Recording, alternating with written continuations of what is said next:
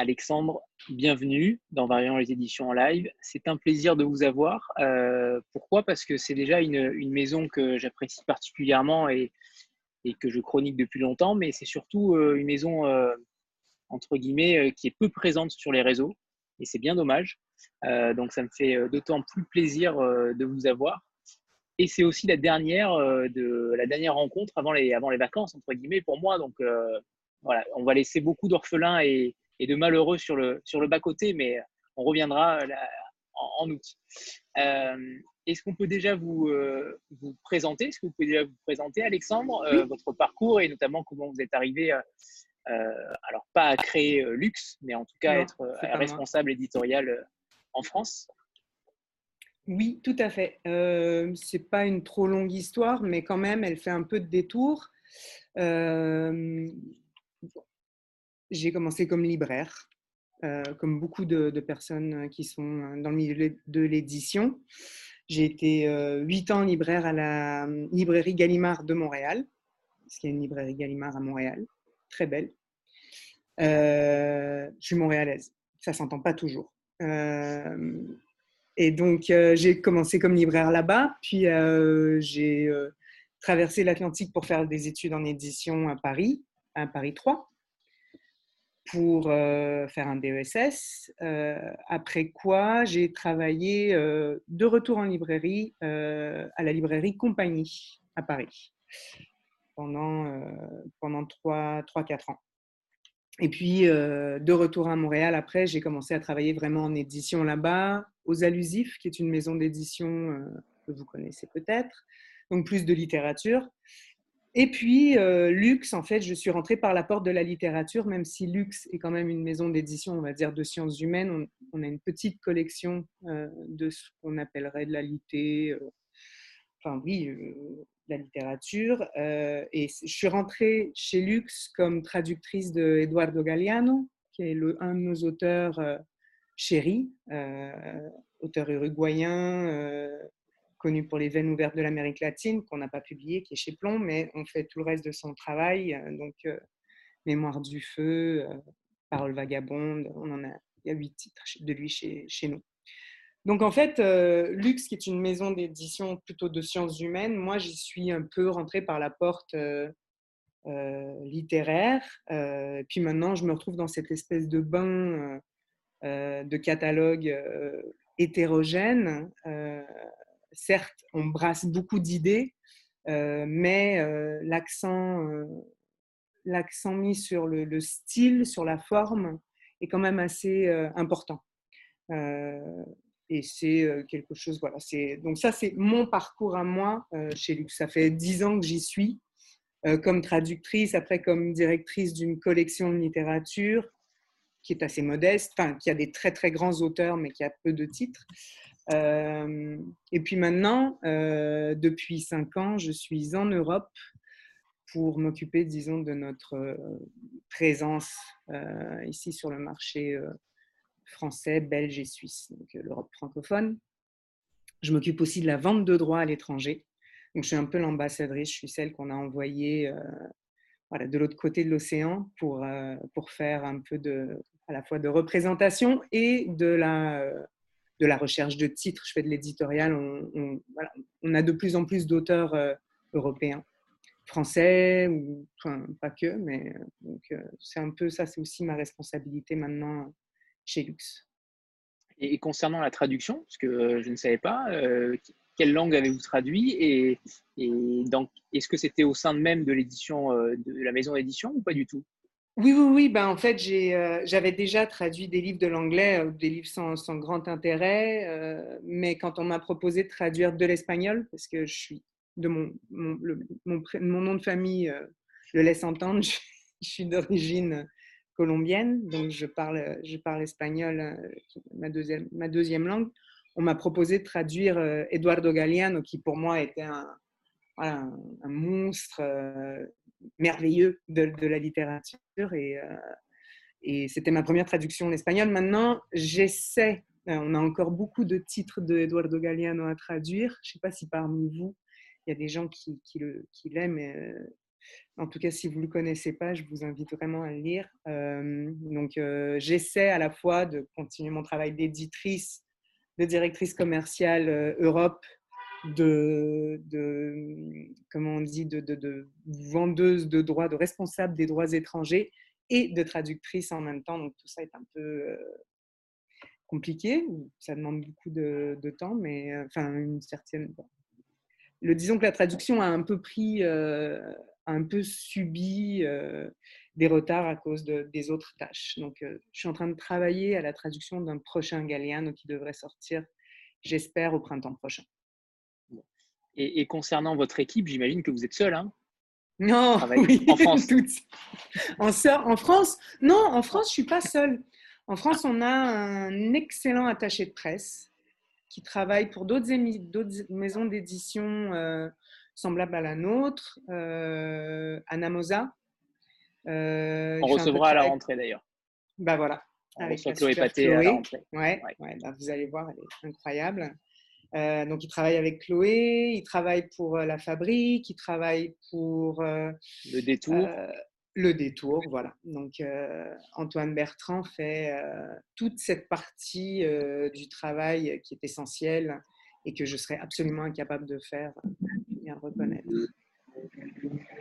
Et, justement, en parlant de.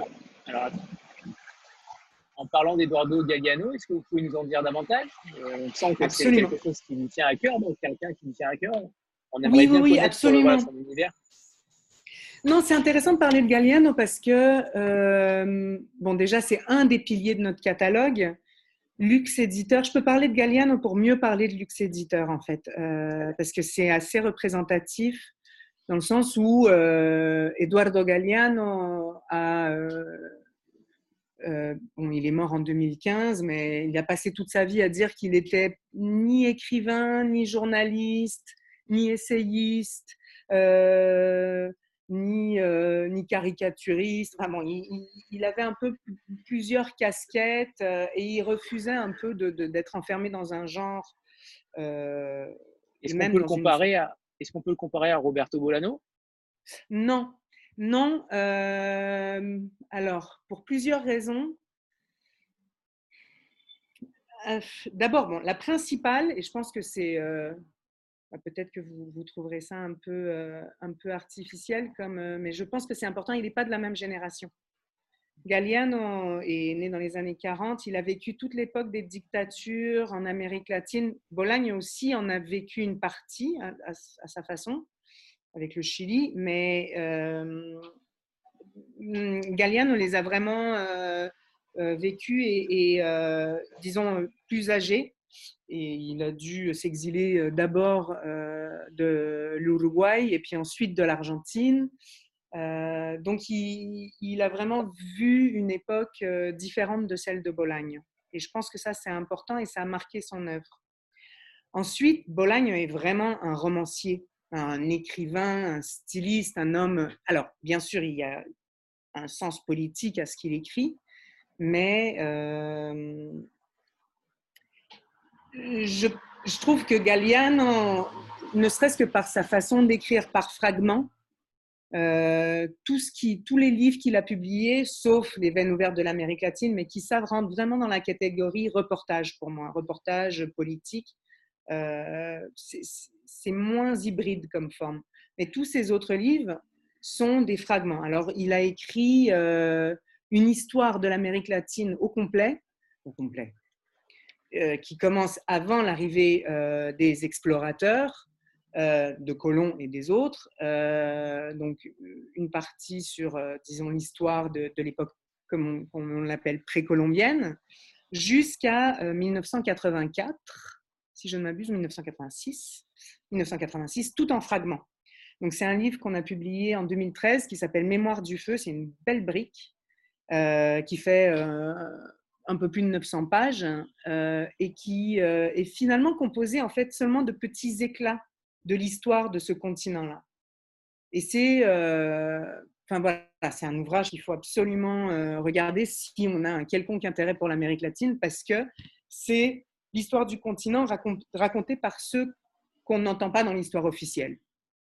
Et je, ça explique pourquoi Galliano me permet de parler de luxe aussi, parce que disons que la mission principale de luxe, c'est un peu de raconter l'histoire euh, à rebrousse-poil, pour, euh, pour reprendre le, titre d'un essai sur, sur Benjamin. Donc un peu l'histoire comme on, la raconte, disons, moins, moins volontiers dans, dans les écoles, l'histoire des vaincus, souvent en tout cas pas l'histoire des héros euh, guerriers, ça c'est clair.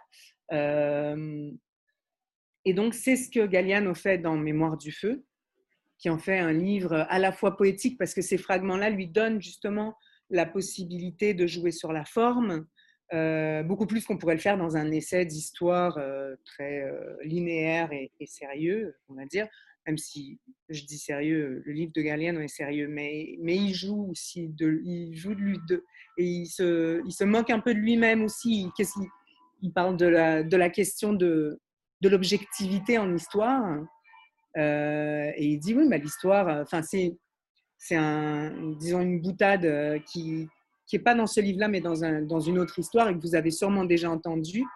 Euh, enfin, probablement, c'est que si l'histoire euh, de, la, chasse au lion était racontée par le lion, euh, elle, serait toute entièrement différente de celle qu'on connaît de la chasse au lion racontée par le chasseur. Donc c'est euh, on fait ça dans toute son œuvre, principalement dans Mémoire du feu, mais, euh, un peu partout dans son travail Parole vagabonde, c'est une sorte de, compilation de, la tradition orale latino-américaine, des histoires, mais aussi ce qu'il a vu écrit sur les murs. Donc c'est un livre qui est ponctué de fenêtres sur les murs. Donc c'est en fait des, euh, il, a finalement copié ce qu'il a vu écrit sur tous les murs des grandes villes de l'Amérique latine. Euh, et ça, c'est donc la tradition orale, parole vagabonde. Le livre des étreintes est un autre livre absolument fabuleux. Ça, c'est le livre de l'exil. Euh, donc, Est-ce qu'il a écrit un livre euh, principalement sur, sur la dictature qu'il a vécue? C'était l'histoire de l'Amérique latine ou, ben, en fait, y en a un particulièrement?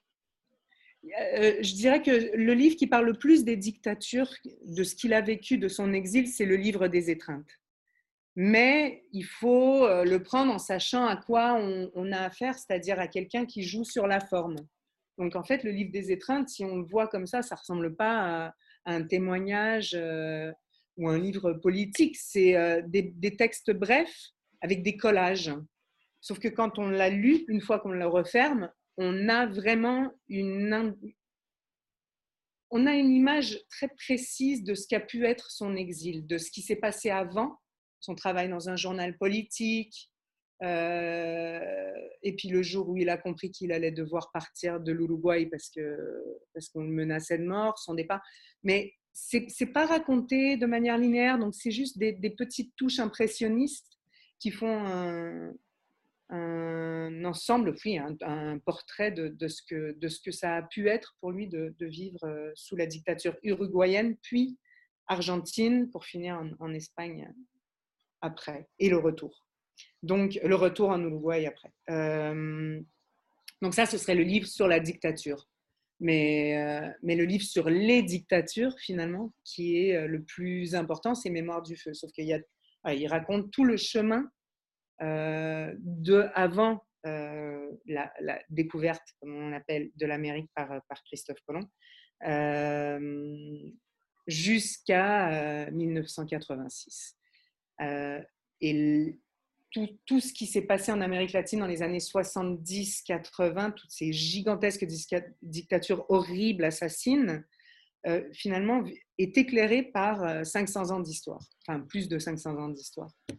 Et c'est un livre à, couper le souffle, qu'on peut lire au hasard, qu'on peut lire par l'index. Il il y a 60 pages d'index à la fin avec chaque pays. Alors on peut dire, ben voilà, bon, parce que chaque fragment est situé dans une ville, un lieu du continent sud-américain. Il y a une date, le lieu, et puis voilà, un paragraphe ou deux paragraphes, trois paragraphes maximum. Et, et, après, une source très discrète qui renvoie, enfin une sorte de note très discrète qui renvoie à une source primaire sérieuse, entre guillemets, historique. Donc, il y, a, vraiment, ouais, c'est vraiment le livre, euh, en tout cas pour moi, c'est le, le, pilier principal de notre catalogue chez Lux. Qui est pourtant une maison d'édition québécoise. Oui. Alors, mais... justement, on rebondit sur ça peut-être pour définir peut-être le catalogue, euh, les collections, euh, parce que beaucoup ici ne, la connaissaient pas. Donc, je pense que c'est aussi important de faire un petit panorama si, si on peut le faire. Absolument. bah alors, donc, Lux a commencé euh, à, exister en 1995. Euh, ça fait euh, donc 25 ans qu'on existe. On était censé fêter nos 25 ans cette année, mais bah, ce n'est pas vraiment une année de, célébration. Donc, on, on attendra nos 30 ans. fondé à Montréal, donc en 1995, avec une vocation, disons, univoque à l'époque, qui était donc de raconter l'histoire oubliée, l'histoire, qu'on, met en dessous du tapis parce qu'elle gêne, euh, disons, ceux qui, euh, ceux qui, ceux qui flamboient dans l'histoire officielle. Euh, au Québec, ça veut dire quand même raconter l'histoire des marges, des, alors pas seulement, mais évidemment en grande partie des francophones du Canada qui ont pendant un certain nombre d'années étaient vraiment euh, traités comme, des, comme une population subalterne. Mais euh, je pense qu'il y a une partie de nos titres qui, traite de ça, de la lutte pour l'indépendance du Québec, même si on n'est pas, pas indépendantiste pour autant, mais il y a une partie de cette histoire-là qui est intéressante, mais aussi euh, et, surtout l'histoire des, des, autochtones. Ce qu'on appelle les autochtones, au, ceux qu'on appelle les autochtones au Canada et qu'on appellerait en France les Amérindiens, qui sont donc vraiment ceux qui se sont fait euh, voler euh, le continent. Euh. Donc ça, c'était la première vocation de luxe et qui nous a mené petit à petit, tranquillement, à publier donc plusieurs ouvrages exclusivement au Québec jusqu'à ce qu'on se mette à travailler en coédition avec les éditions Agone au début des années 2000. Et à ce moment-là, notre collaboration avec cette maison d'édition-là à l'époque euh, nous a mené à faire un livre très important euh, aussi pour, euh, disons, pour l'histoire de l'édition en général, pour l'histoire et pour notre catalogue, qui est l'histoire populaire des États-Unis de Howard Zinn. Voilà. Donc, nous, on l'a publié pour le Québec, mais on a, on a, on a fait ce livre-là avec Agone. Agone l'a publié en France. Euh, et puis, disons que là, ça nous a euh, lancé euh, véritablement, et puis ça a réaffirmé, disons, notre vocation de publier de l'histoire populaire, de l'histoire. Et puis, on s'est un peu, on a fait un pas de côté euh, avec un livre dont vous aurez peut-être entendu parler. J'en ai un exemplaire ici. C'est le petit cours d'autodéfense intellectuelle de Normand Baillargeon, qui est un livre qu'on a publié en 2006 et, euh, et, en fait grâce auquel on a été connu en Europe euh, parce qu'il y a eu une immense, enfin une réaction critique à ce livre incroyable. C'est vraiment ce que, comme son nom l'indique, une façon de. c'est un livre qui nous permet, euh, en tant que lecteur, de, lire à travers les lignes, de savoir interpréter euh, les statistiques, de, les interpréter soi-même et pas d'écouter. Euh, qu'on peut, on peut faire dire un peu n'importe quoi aux chiffres et aux statistiques, malheureusement. Donc là, dans le livre de, de on apprend un peu à maîtriser les les informations, à en faire un peu, euh, euh, à se les approprier et, à ne pas se faire euh, rouler dans la farine, et donc avec ce livre-là, dont on a dû vendre à ce jour, je pense, peut-être 150 000 exemplaires. Depuis 2006, on en vend les, voilà, tous les ans, ça continue. C'est un livre voilà, je pense que qui vient, euh, qui, répond à un besoin de plus en plus pressant. Quand on, voit ce qu'on a traversé comme crise euh, dans laquelle on est encore malheureusement, euh, les gens ont de plus en plus besoin de, se faire une idée de,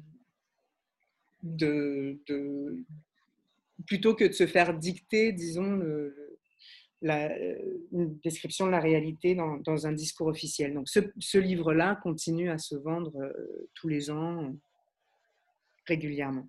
Et donc ça, c'est un pas de côté parce qu'on s'est plutôt, euh, à partir de ce livre-là, lancé dans une, euh, dans une partie de notre catalogue qui est plus euh, pamphlétaire, plus politique, ouvertement politique et plus libertaire. Donc c'est la collection Instinct de liberté. Dans laquelle on publie des essais, des pamphlets un peu, disons, à tendance anarchiste. Euh, pour le dire euh, ainsi. C'est la petite collection. Alors ça, comme je vous l'ai montré, celui-là, il est particulier parce qu'il est, il est, plus, il est plus long, donc on n'a pas pu le faire dans la petite collection. Et j'en ai pas avec moi de, mais c'est les petits livres euh, étroits, oblongs, euh, noirs, et dans lesquels on a publié, la collection dans laquelle on a publié, on a été les premiers à traduire David Graeber. Euh, dont on a traduit un livre qui s'appelle Pour une anthropologie anarchiste. Euh, dans ce livre-là, il y a aussi, euh, qui, a, qui, a, pas mal marché, un livre sur les Black Blocs euh, d'un historien et politologue québécois qui s'appelle Francis Dupuy-Derry. Et puis de James Scott, Petit éloge pour l'anarchisme. Donc c'est pas un livre, c'est pas une collection militante en tant que telle, mais c'est juste disons qu'on explore les, les, les, limites et puis les, euh, on explore le monde de la pensée libertaire. Voilà.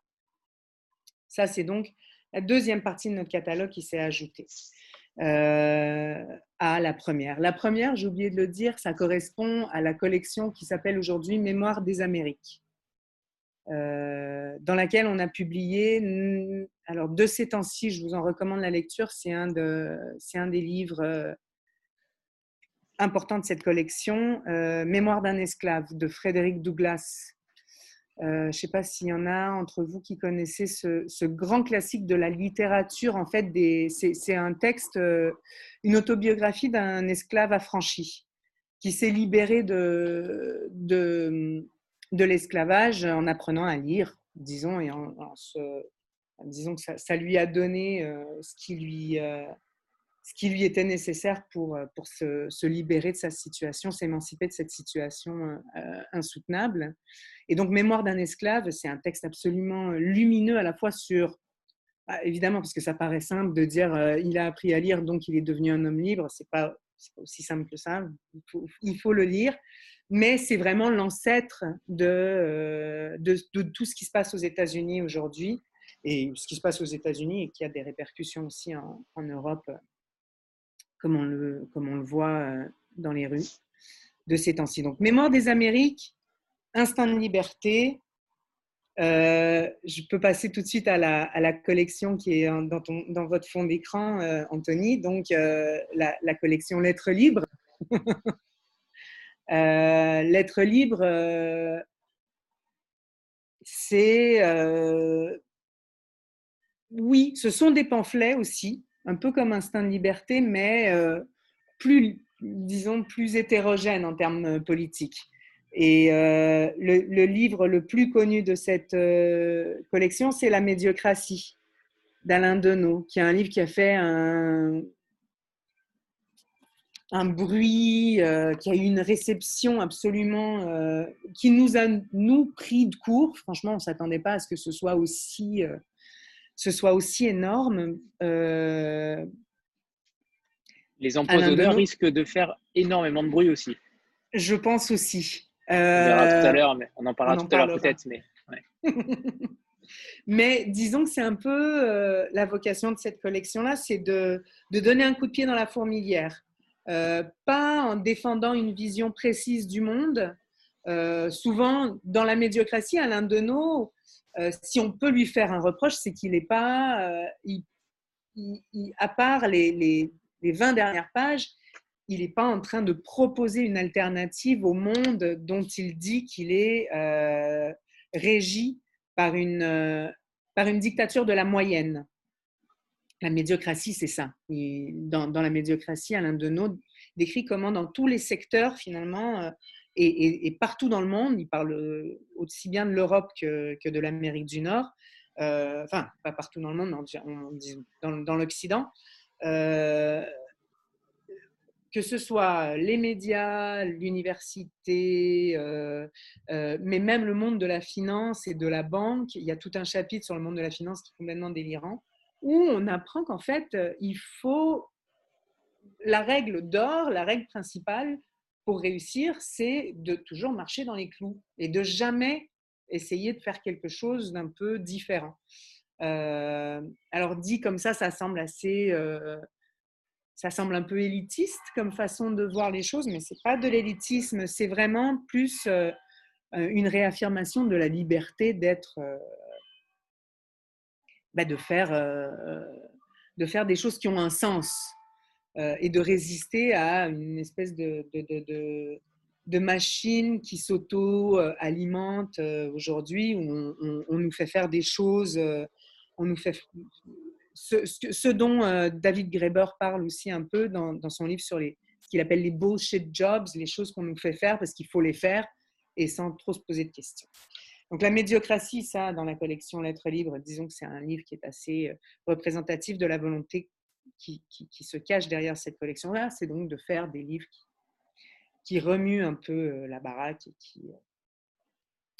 On a comme autre collection la collection Orphée, ça c'est vite raconté parce que c'est surtout les livres de Eduardo Galeano, donc notre petite collection de textes plus littéraires. Euh, mais on a aussi publié un roman de John Berger euh, que l'Olivier n'avait pas publié à l'époque parce que c'est un de ses premiers romans, un peu plus expérimentaux. Et un magnifique recueil de nouvelles de Rodolfo Walsh, qui est un auteur euh, argentin, euh, tué par la dictature en 1977 et, euh, et, dont on a publié Les métiers terrestres dans la collection Orphée, qui est un livre que je vous recommande. Il n'est pas facile à trouver parce que c'est assez confidentiel comme, comme, euh, comme livre, mais il est tout à fait disponible en, enfin dans, chez, chez, Harmonia Mundi, notre diffuseur, et, et dans certaines librairies qu'il commande parce qu'il. Voilà, c'est un livre un peu mini-livre culte, on va dire, pour, certains littéraires. Donc, une, prose absolument incroyable. Rodolfo Walsh, Les métiers terrestres. Ça, c'est chez euh, Orphée. Euh, j'en oublie. Ah, ben, notre collection, en fait, euh, qui est en train de prendre de plus en plus d'importance, c'est la collection hors collection. Et ça, c'est assez représentatif de notre catalogue, c'est-à-dire qu'à force de se donner voilà, des, balises et tout, on, a, on a débordé dans le, sens inverse et puis on a une collection hors collection euh, pour les titres qui ne rentrent dans aucune de nos collections. Euh, on y a publié, bah, je vais en parler peut-être tout à l'heure, mais ça c'est un livre de cette collection-là justement qui va sortir en août prochain de Enzo Traverso, c'est sur l'histoire et le rôle du jeu dans l'histoire. Donc euh, la subjectivité, qu'est-ce que ça veut dire le fait que de plus en plus d'historiens parlent au jeu? On peut prendre l'exemple de Jablonka, qui est le plus connu, qui est un historien qui, se met lui-même en scène dans ses essais d'histoire. Euh, mais, par, ailleurs, Traverso parle aussi de l'importance de l'histoire dans la littérature dans la littérature euh, qui, une certaine littérature qui rentre dans la subjectivité des personnages, parle de sujets historiques. Euh, Éric Vuillard, le plus, euh, le plus euh, évident dans cette catégorie-là, mais il parle aussi de Laurent Binet, HHHH, Les Bienveillantes, Jonathan Little, on parle vraiment, évidemment de l'histoire du XXe siècle. Donc, bon, tout ça pour dire que cet essai qui est très intéressant et qui va peut-être aussi pas mal faire parler de lui, parce qu'il ne ménage pas certaines grandes figures de l'histoire contemporaine, enfin, figures contemporaines de l'histoire française. Euh, il, est, publié dans la collection hors collection, parce qu'on n'a pas vraiment euh, Ça rentrait pas dans Mémoire des Amériques, ça rentrait pas dans les. C'est pas un essai libertaire, c'est pas un pamphlet. Euh, et puis c'est pas un essai. Il y a une collection dont j'ai pas parlé et dont j'ai pas d'exemplaire ici, mais qui est importante, la collection Futur Proche. J'enchaîne sur la collection Futur Proche et puis après j'aurais donné une idée de toutes les collections de la maison. Futur Proche, c'est euh, ce que les Américains appellent euh, current affairs. Donc tout ce qui est un peu actualité, euh, pensée critique, mais sur des sujets très, contemporains. Donc on a dans cette collection-là les livres de Noam Chomsky. on a pour le Québec seulement les livres de Naomi Klein. C'est beaucoup des traductions de l'anglais, mais pas que. On a publié dans cette collection-là aussi un journaliste euh, reporter euh, indépendant américain qui s'appelle Jeremy Scahill sur la, sale guerre que les Américains mènent euh, dans le Proche-Orient, mais de façon un peu cachée à travers des mercenaires et des. Donc ça, c'est des textes politiques, mais sur des, disons sur l'actualité, sur ce qui se passe maintenant dans le monde. C'est pas des essais, c'est pas des réflexions, euh, disons, plus large. Donc ça, c'est la collection Futur Proche. Est-ce que j'oublie une collection? Il me semble que non. Non, je ne pense pas. Naomi Klein, c'était quand, vous dites euh, uniquement au Québec, euh, elle est, c'est, aussi publié en France, non? Oui, c'est ça. Mais... En France, hein. Voilà, en fait, depuis qu'on est présent en France, on est présent en France depuis 2009. Euh, on a arrêté de faire ce que je disais qu'on faisait tout à l'heure. Euh, je disais tout à l'heure qu'on avait fait beaucoup de coéditions avec Agone, mais pas que. On a travaillé avec La Fabrique à l'époque, avec Sileps. J'en oublie. Euh, mais à partir du moment où on est arrivé en Europe francophone en tant que diffusé par Harmonia Mundi, on a décidé de plus faire de coédition, de vraiment publier nos livres à la fois en Amérique du Nord francophone et en Europe francophone. Euh, la seule exception, c'est Naomi Klein qui souhaitait rester avec Actes Sud pour l'Europe, euh, mais qui voulait, euh, voilà, qui voulait qu'on la publie pour le, Québec. Donc c'est pour ça que je dis, on publie Naomi Klein, mais pour le Québec. C'est une de nos auteurs, simplement, vous ne trouverez pas nos livres de Naomi Klein en Europe, ça c'est sûr. Cyril Vous m'entendez ou pas? C'est bon. Oui. Ouais. Ok. Alors, euh, bah, bonjour tout le monde. Bonjour Alexandre. Bonjour. J'avais une petite question là. Je, du coup, les éditions Luxe, je connaissais pas tant que ça. Donc, je suis allé me renseigner un petit peu avant le, la conférence. Oui. J'ai vu sur votre site que vous expliquiez qu'il y avait deux missions principales chez vous. Là, vous l'avez un petit peu abordé. C'était cultiver l'indépendance d'esprit. Oui. La première. Et la deuxième, et c'est celle-là qui, qui m'interroge, c'était inspirer les révoltes. Et euh, bon, inspirer les révoltes, d'accord, mais c'est très large. Alors, je voulais savoir de quel type de révolte vous parliez. Là, vous avez parlé d'un petit peu euh, d'anarchie. Enfin, vous avez juste abordé ça rapidement. Je voulais savoir si vous aviez euh, un engagement politique et de quelle manière vous sélectionniez vos auteurs. Alors, en fait, j'aurais dû préciser, que j'ai parlé de, mon parcours, mais, Lux est une structure disons, euh, multicéphale. Euh, on est aujourd'hui trois éditeurs. On a, déjà été plus nombreux euh, dans l'équipe éditoriale, mais pour le moment, on est trois, ce qui, est un, bon chiffre.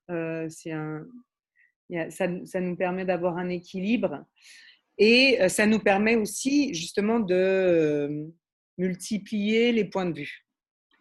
Donc Cyril, quand vous me demandiez euh, donc en quoi consistait notre engagement politique, ça dépend en fait de, des personnes.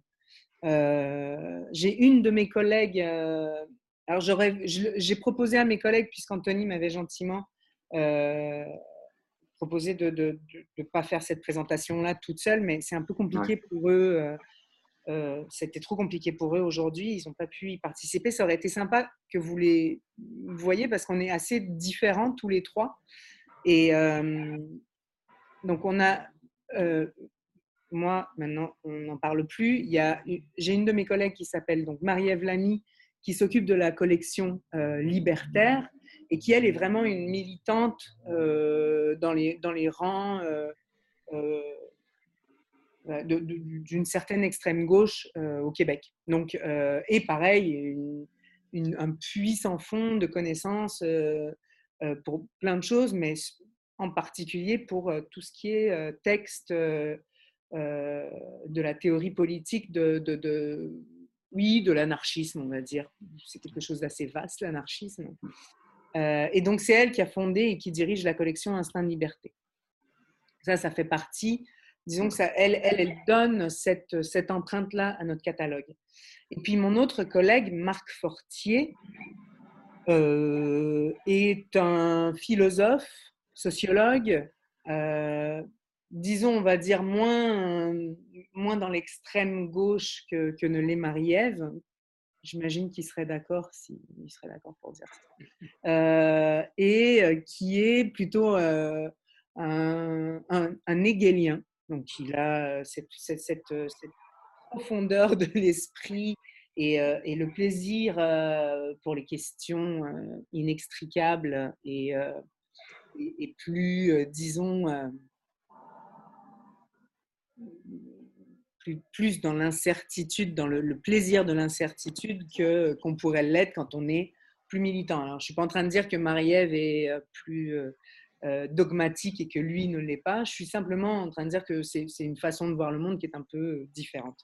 Et pareil, donc Marc va apporter euh, une touche un peu différente à notre, à, notre, à notre catalogue, ce qui me permet de me rendre compte que j'ai oublié une collection qui est là, justement la collection que dirige Marc, la collection de textes, disons, plus universitaires ou plus ardus, qui s'appelle la collection Humanité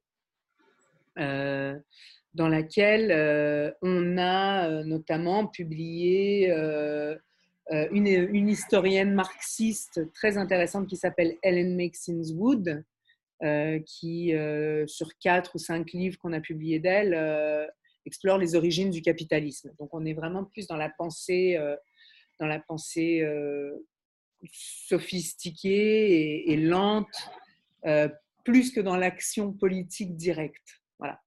Donc, il y, a, euh, il, y a, ces espèces de, trois pôles. Moi, je suis un petit peu plus dans, le plaisir, de, dans, la recherche de la forme, euh, peut-être moins et moins dans l'action. Euh, et on s'équilibre tous les trois dans ce sens-là. Donc, je ne peux pas dire qu'on ait un engagement précis, mais ce que je peux dire, c'est que la chose qui vraiment nous réunit, et c'est ce qui définit peut-être mieux les révoltes dont on parle dans notre slogan euh, Nourrir les révoltes, euh, c'est euh, la révolte par l'esprit.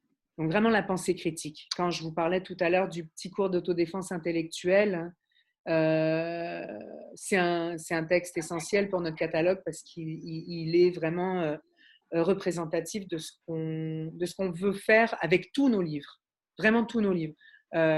c'est de, de pousser les gens à penser par eux-mêmes, euh, de, leur donner euh, une envie de, bah, de se révolter contre, limite contre ce qu'ils lisent dans, nos livres à nous. Euh, c'est-à-dire de, s'émouvoir, de bouger contre ce qu'on impose de façon. Alors, c'est un, peu, un peu abstrait, mais je pense que ça répond un peu à votre question, en tout cas à ma façon, mais peut-être que vous avez. Euh, oui, oui. Ouais, non, non mais euh, c'est abstrait, non. Oui, ça y répond. Hein. si vous m'aviez dit euh, oui, on est complètement anarchiste, ou oui, on ça aurait été plus précis, c'est vrai, mais je comprends l'idée, ouais. C'est ce que je voulais savoir. On, on, a du mal à être, à être tous d'accord sur, euh, sur, certaines, euh, sur certaines questions. Donc, ça fait des débats assez houleux. Euh, mais ça fait partie du, du, plaisir de travailler pour cette maison d'édition-là. c'est un, un, autre travail que, que, que, celui de beaucoup de nos confrères qui, sont, qui font leurs livres un peu plus, plus seuls. et je ne dis pas que c'est mal, loin de là, ça donne vraiment un caractère à leur, à leur catalogue. Euh, notre catalogue, pas qu'il n'ait pas de caractère, mais il est plus difficile à saisir. Et j'ai souvent eu ce commentaire des libraires euh, c'est que ça nous, finalement, ça nous distingue des autres parce qu'on est, on est plus œcuménique. Quoi. On, est, on est un peu ici, on peut, on peut publier des textes complètement pour une insurrection tout de suite maintenant. Dans la collection Instinct de liberté, il y en a quelques-uns. Et puis il y en a d'autres qui sont plutôt, plutôt réformistes, c'est-à-dire, ah ben non, l'insurrection tout de suite maintenant, c'est c'est pas vraiment la solution, c'est dangereux, il faut réfléchir.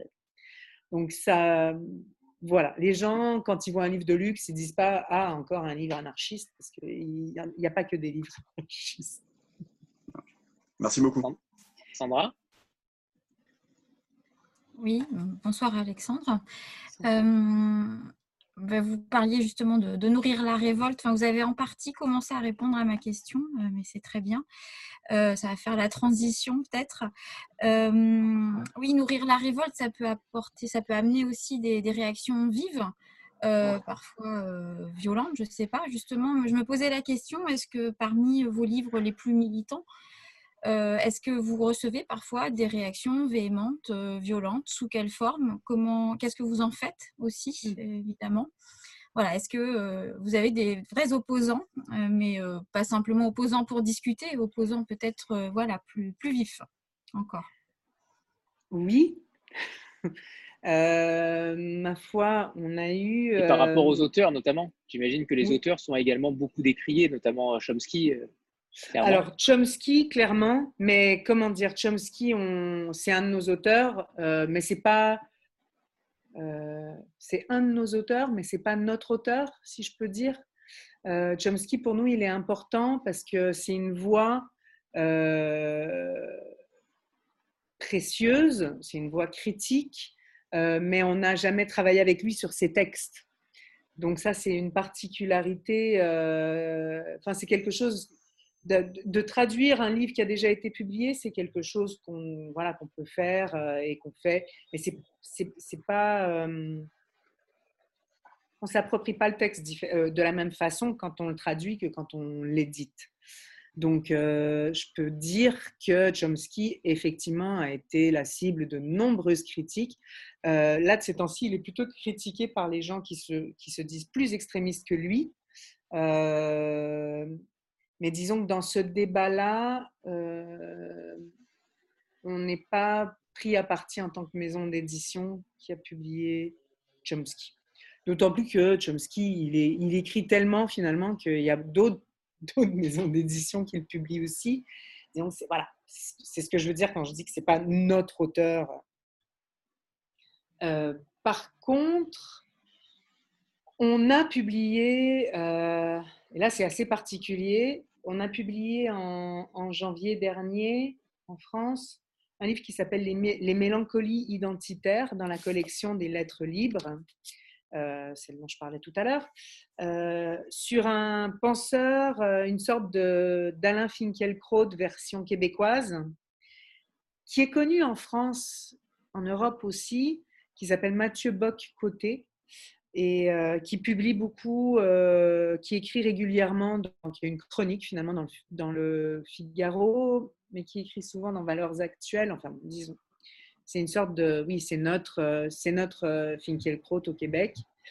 Et on a publié un livre sur lui, et ma foi contre lui, il faut bien le dire, en janvier dernier. Ce qui nous a valu euh, de nombreuses attaques. Euh, pas tant de lui, lui il est resté un peu discret, il a fait une sortie contre le livre, mais c'est tout. Euh, mais on a été violemment l'auteur, l'auteur qui se trouve.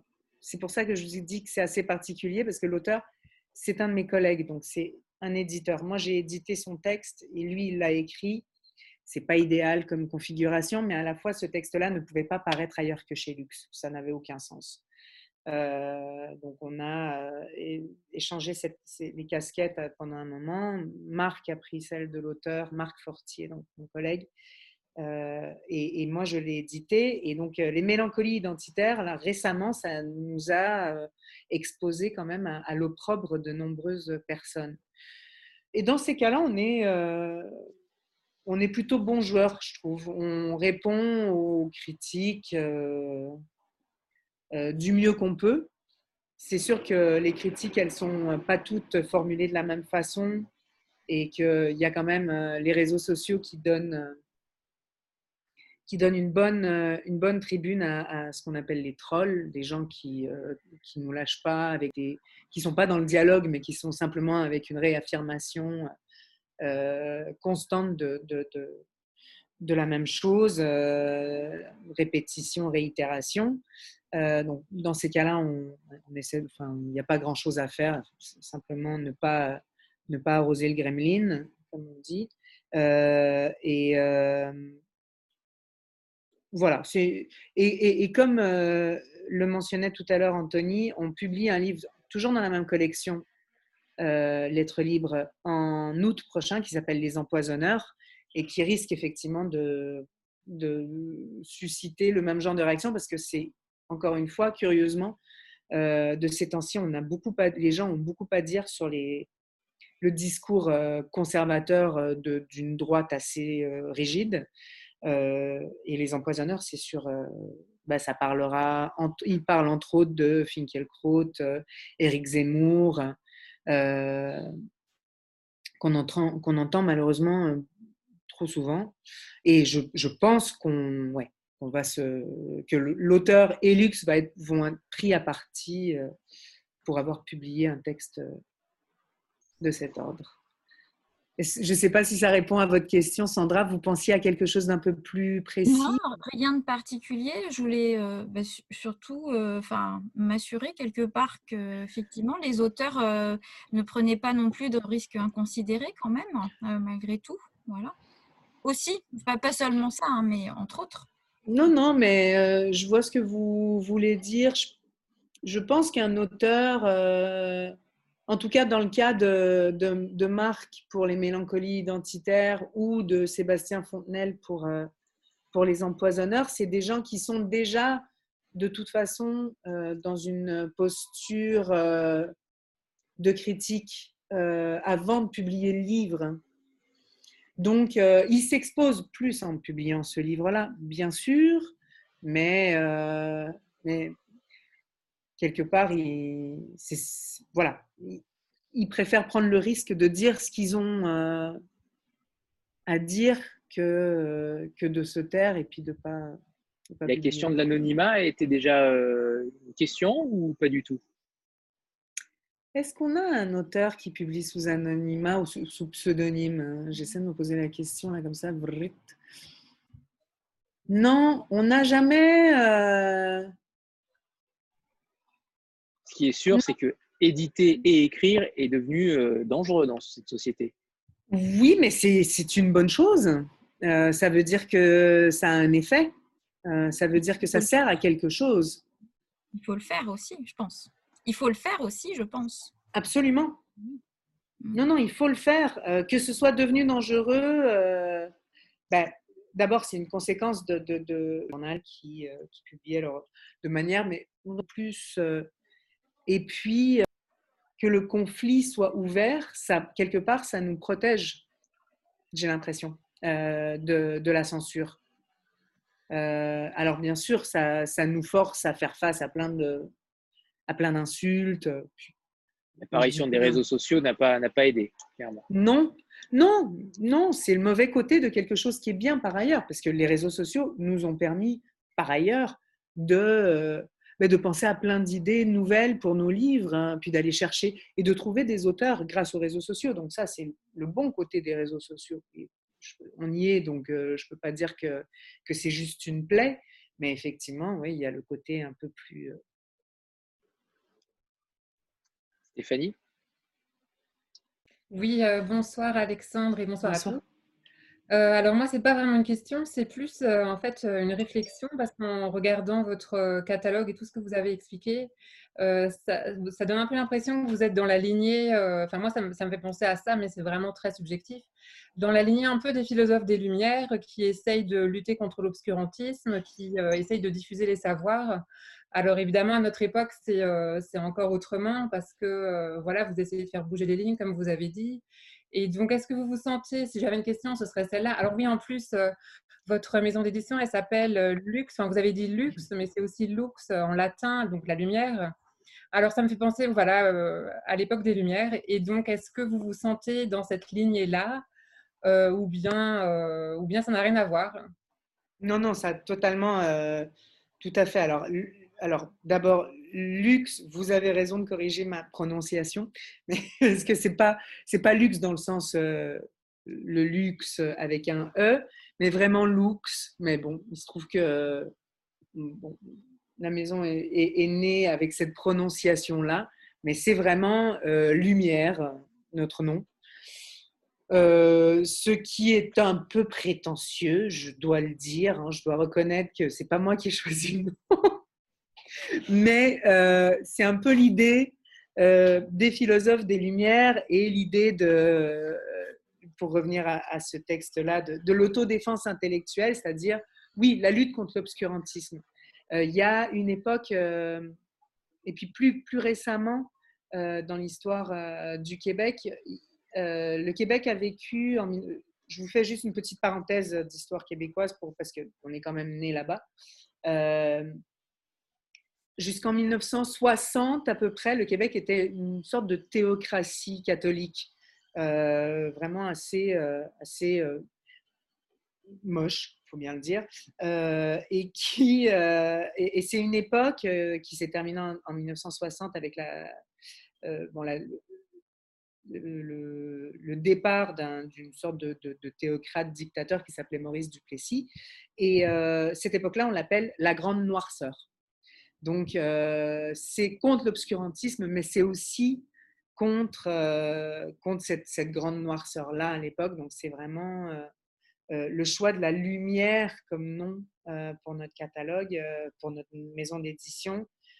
c'est aussi une réponse à ça. Donc, c'est, juste pour dire qu'on n'a pas la prétention d'amener la lumière aux gens, mais plutôt de, de l'appeler de l'appeler en fait, voilà, de l'appeler avec tout le monde euh, et de la, de la réclamer. C'est un peu pour ça que nous, qu'on publie, euh, qu'on publie nos livres. On a perdu Anthony, j'ai l'impression. c'est déjà arrivé? Il va revenir, je pense. Non, mais il va revenir, oui. vous publiez combien de, livres par an? Est-ce que vous avez une limite en fait? Oui, on n'a on a pas de, ben, on a une limite physique. On n'est pas très nombreux, et puis on fait beaucoup, euh, on fait tout à l'interne ou presque, sauf la mise en page. Euh, donc on publie euh, 8 titres par saison, 8 à 9 titres par saison en Europe. Et puis euh, au Québec, on en fait 4 euh, de plus qu'on n'exporte pas en Europe parce que c'est des thèmes parfois un peu, voilà, un peu difficiles à, à vendre, euh, enfin, parce qu'ils n'intéressent pas, tu sais, beaucoup sur l'histoire du Québec, par exemple. Donc, euh, en tout, ça donne par année, ouais, à peu près, à peu près 16 titres au catalogue européen. Alors, j'étais parti, mais j'écoutais, hein, j'entendais. Euh, oui, c'est assez fou. C'est assez fou d'avoir créé une maison d'édition entre guillemets en réponse à un gouvernement. Je pense que c'est inédit entre guillemets. De mémoire, je ne connais pas d'autres maisons d'édition qui soient aussi ancré dans le, dans le paysage euh, qui fait ça. Donc, euh, c'est pas tant à un gouvernement qui a une époque de notre histoire, parce que ce gouvernement, il a disparu bien avant que Lux existe. Mais, mais malheureusement, même s'il a disparu, il a laissé des séquelles dans l'esprit, disons dans ce qu'on pourrait appeler l'esprit commun, dans l'inconscient collectif. Et c'est pour lutter, contre les séquelles de cette, de cette noirceur-là qui est restée dans la tête. Quand je parle de noirceur, je parle de, du racisme, euh, de la xénophobie, de l'étroitesse d'esprit, enfin de, plusieurs manifestations de, de, cet esprit-là qui existe encore. Et donc, c'est pour lutter euh, vraiment euh, cible après cible contre, contre ces séquelles-là, oui, mais, euh, mais, Maurice Duplessis était mort euh, depuis longtemps quand on a publié, quand on a publié notre premier livre, on va dire. C'est très courageux en tout cas. Euh, Naomi? L'instant Naomi bonjour, euh, bonjour Alexandre. Du coup, euh, dans votre catalogue, euh, quand je l'ai regardé, il y avait une démarcation assez nette entre la partie sciences humaines et sociales et la partie littéraire. ce qui m'a frappé dans un second temps, c'était vraiment l'engagement politique parce que c'est assez saisissant quand on regarde ça. Donc ma question est de savoir, est-ce que l'engagement politique qui se trouve dans les œuvres un peu plus scientifiques est également présent dans vos œuvres littéraires? Si oui, de quelle façon se manifeste-t-il? Enfin, une autre question pour prolonger celle-ci. Anthony, euh, pour les écrivains euh, qui écrivent dans le joual, c'est-à-dire dans le parler euh, de Montréal, pensez-vous que le fait de ne choisir ni le français ni l'anglais, qui sont pourtant deux langues nationales au Canada, soit un engagement politique en tant que tel? Vous avez deux heures.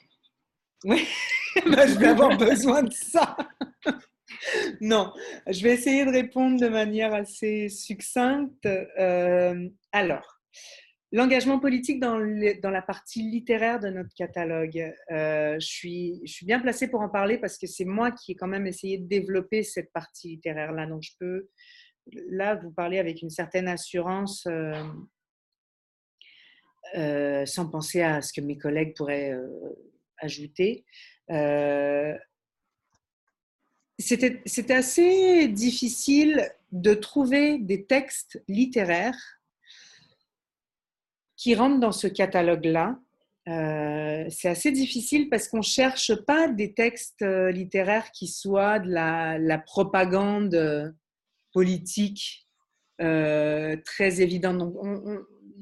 Je, Eduardo Galliano, dont je parlais tout à l'heure, pour moi, a cette subtilité dans son, dans, son, dans son travail politique qui transparaît dans son écriture, euh, de ne pas sortir les gros sabots, de toujours douter de lui-même aussi, euh, et, donc de ne pas faire une littérature de propagande, euh, mais une littérature ancrée dans l'histoire critique. Donc, c'est plus dans la démarche euh, des écrivains de cette collection-là, la collection Orphée, la collection littéraire. Euh, c'est plus dans leur démarche que dans leur message. Je ne sais pas si c'est si c'est assez clair comme, euh, comme distinction, mais je pense que c'est la meilleure façon que j'ai trouvée pour, pour, pour, expliquer ce qu'on cherchait dans cette collection-là. Donc, aussi bien de jouer sur la forme, ou euh, de se poser des questions d'une certaine façon. Euh, ce, que, ce que font tous les auteurs de, textes littéraires aussi, euh, jouer sur la forme, se poser des questions. Mais ce que nous, on publie, font ces choses-là dans un, contexte historique et critique. Donc, dans un sens, avec une conscience de, de ce qui s'est passé, et avec une, euh, euh, oui, un, moteur critique euh, dans leur lecture de ce qui s'est passé. Voilà. Donc ça, ça définirait d'une certaine façon la partie littéraire de notre catalogue, mais qui est très très modeste. Hein. On a on n'a pas trouvé beaucoup d'auteurs qui, correspondaient à ça. il y en a plein d'autres que j'aurais publiés s'ils n'avaient pas déjà été publiés. Donc, je ne dis pas que c'est quelque chose de, si rare que ça. Euh, je peux. Euh, euh, j'ai pas de nom qui me viennent à l'esprit, mais Il y a, par exemple un auteur, je sais pas qui me vient tout de suite à l'esprit que j'aurais publié euh, s'il n'avait pas déjà été publié par Actes Sud, qui est euh, Zebald, qui est vraiment totalement euh, dans, une lecture critique de l'histoire et puis toujours sur un jeu sur la forme. Donc, pour moi, c'est c'est ce qui caractérise les auteurs littéraires qu'on publie chez Lux. Après, la question de la langue, euh, ça, comment dire, c'est quelque chose qui est, euh, euh, qui est délicat. parce que, effectivement, on ne parle, pas parle pas le même français au Québec et, et en France, par exemple. et quand on publie nos livres maintenant, on fait très très attention à ça. Euh, on essaie toujours sans, euh, on essaie toujours de, trouver un juste milieu sans enlever, sans pour autant enlever de la, de la chair euh, au texte qu'on publie. Mais ça nous demande des acrobaties. Parce que le plus important, disons, quand on se retrouve devant une situation compliquée où on a une phrase avec un, mot en joual, comme vous l'évoquiez, notre auteur nous a mis un mot en joual dans le texte. Alors, qu'est-ce qu'on fait? La priorité, c'est la compréhension. Le texte doit être compréhensible par tout le monde, même par ceux qui ne connaissent pas ce mot-là. Alors, dans certains cas, on peut s'arranger pour le laisser en mettant une note de bas de page pour que la personne euh, qui ne connaît pas le mot puisse savoir de quoi il s'agit. Euh, et puis, dans certains cas, euh, on est obligé de faire une paraphrase et contourner et d'enlever le mot en joie. Donc, je ne peux pas vraiment euh, dire qu'on publie dans la langue du Québec comme un geste politique parce qu'il se trouve que des fois on fait des compromis. Notre, notre priorité, c'est d'être c'est d'être compris, d'être compris, enfin que nos auteurs soient compris. Et puis dans certains cas, ben, on a des auteurs qui, tiennent à, ce que leur langue, soit voilà, publié tel quel. je pense à un livre qu'on va publier en novembre prochain d'Alain Deneau, le, même qui a écrit La médiocratie, et dont le titre, alors c'est un exemple, ça ne sera jamais sur tout un livre qui aura un problème de compréhension. Hein, il y a un titre, et je peux même le tester avec vous. Le titre, c'est Bande de colons. Alors, au Québec, bande de colons, c'est vraiment tout de suite bande de crétins. Parce qu'un colon, au Québec, c'est un crétin, c'est un idiot, c'est un. Voilà.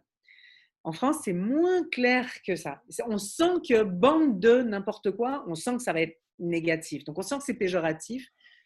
Et on s'est dit, dans ce cas-là, avec ce titre-là, ben, bande de colons au Québec, il n'y a, pas, de question. Tout de suite, on comprend que c'est un texte qui sera non seulement anticolonialiste, mais plus précisément sur le, le, rôle du colon. C'est un texte par ailleurs hyper intéressant parce qu'on n'en parle pas souvent du colon. On parle du colonisateur et puis on parle du colonisé, mais on ne parle pas du colon, celui qui est là pour assurer que la colonie subsiste. Euh, mais bref, je ferme la parenthèse. Euh, au Québec, ça sera très très clair tout de suite. En France, là, on compte sur le, sens du début de l'expression. Bande de n'importe quoi, bande de. Hmm. Euh, je, pense que, je pense que bande de colons, ça sera perçu différemment, mais ce sera compris. Et donc, on a laissé tel quel.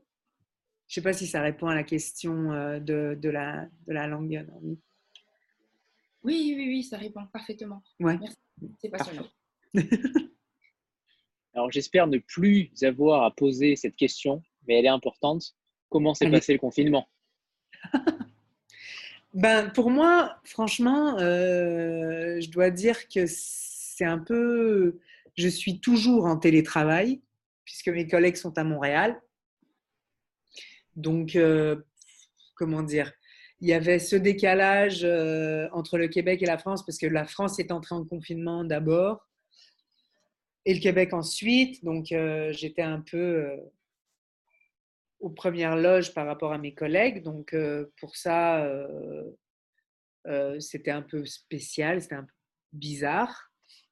par ailleurs, c'était la panique personnelle. Je regardais le monde et je me disais, ça y est, épidémie,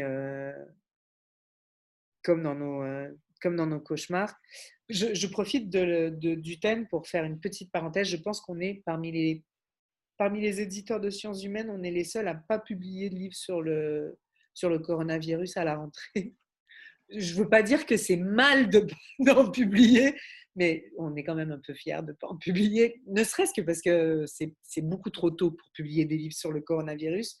Euh, et dans notre logique de la pensée critique et de la pensée qui travaille, euh, euh, ça rentre pas. Quoi. On ne peut pas publier un truc sur, euh, sur une épidémie qui n'est pas encore finie je ferme la parenthèse. parce que par ailleurs, je pense qu'il y a peut-être des très bons livres sur la question qui vont sortir et, je ne veux pas non plus dire que c'est nécessairement nul, mais il y en a trop, je pense, des livres sur la question. Bref. Euh, donc voilà. Euh, pour, pour le livre. pour la maison, pour la maison est-ce que ça a eu des impacts négatifs ou... bah oui, forcément des impacts négatifs. C'est-à-dire, bon, heureusement, tout le monde est sain et sauf. On n'a pas, ni de près ni de pas trop loin, été touché par la maladie, ça c'est le plus important. Et puis ensuite, bien sûr que oui, on a quand même eu un mois et demi sans, sans, sans, vente. donc, ça nous a plombé au sortir du confinement. mais je dois dire que bah, je pense que certains de mes confrères vous auront dit la même chose les, euh, les gens se sont, disons, euh, réapprovisionnés en livres immédiatement au sortir du confinement et euh, aussi bien en, mai qu'en juin. On a fait, on a vendu deux, voire deux et demi fois plus de livres que ce qu'on aurait fait en temps normal, enfin dans, un mois de juin ou de mai normal d'habitude. Donc, je croise les doigts, je touche du bois, je fais tout pour que, en espérant qu'il n'y ait pas de, deuxième, euh, disons, confinement ou, crise euh, euh, du même ordre que ce qu'on a traversé. Mais pour le moment, en tout cas, ça va. On, s'en est sorti pas trop mal. Il faut dire par ailleurs que l'édition québécoise est encore plus généreusement aidée que l'édition française. On a eu accès à des bourses d'urgence, euh, voilà. Donc on, a été aidé et puis on s'en est bien sorti. Euh. Sylvie? Bonsoir tout le monde. Euh, moi, je voulais juste revenir sur la question, tout le monde va savoir pourquoi, de la littérature autochtone. C'est un sujet qui me préoccupe beaucoup. Euh, j'ai pas eu le temps d'aller regarder votre catalogue, donc je voulais savoir quels, étaient les livres principaux et euh, si ce sont des auteurs autochtones qui sont publiés. Excellente question, merci Sylvie. Euh, en effet, parce que c'est vrai qu'on a une partie de notre catalogue, comme je le disais au début sur la, question de la, collection Mémoire des Amériques, qui parle de l'histoire des autochtones. Euh, il se trouve que aucun de nos livres qui sont des essais, donc, euh, n'a été écrit par une personne autochtone. Euh, ce qui est un manque dans notre catalogue, je le reconnais vraiment. Euh, on a publié des livres coécrits par des autochtones et des non-autochtones. J'ai un exemple ici, je vais vous le montrer. le peuple rieur de Serge Bouchard qui est un, un grand, un immense euh, anthropologue québécois. Et de la famille de Mylène Bouchard de la Peuplade ou pas du tout? Non, non, Bouchard, c'est un peu comme, euh, comme, euh, le, le, nom de famille Dupont. Oui, c'est ça. Au Québec, on est nombreux. Il y a beaucoup de Bouchard, il y a beaucoup de Tremblay. Mais donc, Serge Bouchard a écrit, a été nommé par la communauté euh, qu'on connaît aussi sous le nom euh, désormais qu'on n'utilise plus, mais qui est algonquien. Donc, c'est euh, les, les, autochtones qui vivent, disons, près de, Tadoussac et puis en montant vers la côte nord, pour ceux qui connaissent un peu le Québec. On avait reçu les éditions de Paysages à ce propos et Michel ah Jean. Voilà, ben on les avait reçus aussi. Voilà. Bah, eux, ils ont des auteurs autochtones, pour le coup, euh, ça c'est euh, admirable. Euh, il se trouve que nous, dans, dans, les livres qui nous ont été proposés, on n'a pas encore eu de, de propositions d'auteurs autochtones. On, doit les démarcher, ça, ça fait partie de nos, nos projets. mais Serge Bouchard, donc, n'est pas autochtone, mais a été vraiment nommé par les Inuits pour écrire euh, l'histoire de la communauté euh. D'accord. Euh, il y a un autre exemple auquel je pense qui est le livre Sœur volée d'une journaliste française qui s'appelle Emmanuelle Walter et qui parle du féminicide donc des femmes ah autochtones mm. assassinés de manière absolument enfin, surreprésentés dans, le, dans les cas de victimes de, de meurtres et de, et de crimes violents est disparu. Et donc, c'est écrit par une journaliste française, mais il y a une collaboration, puisqu'elle elle raconte tout ça à partir d'un cas, deux jeunes filles de 16 ans qui ont disparu en 2008. et elle a écrit ce livre-là en collaboration avec la mère d'une de ces deux jeunes filles-là. Donc, il y a toujours un travail de. Voilà. On ne lance pas des gens à écrire sur les autochtones tout seul. Quoi. Enfin, des, sont, ils sont peu nombreux, hein, les auteurs autochtones. Michel Jean, en tout cas, nous le disait, ils sont peut-être une quinzaine, vingtaine.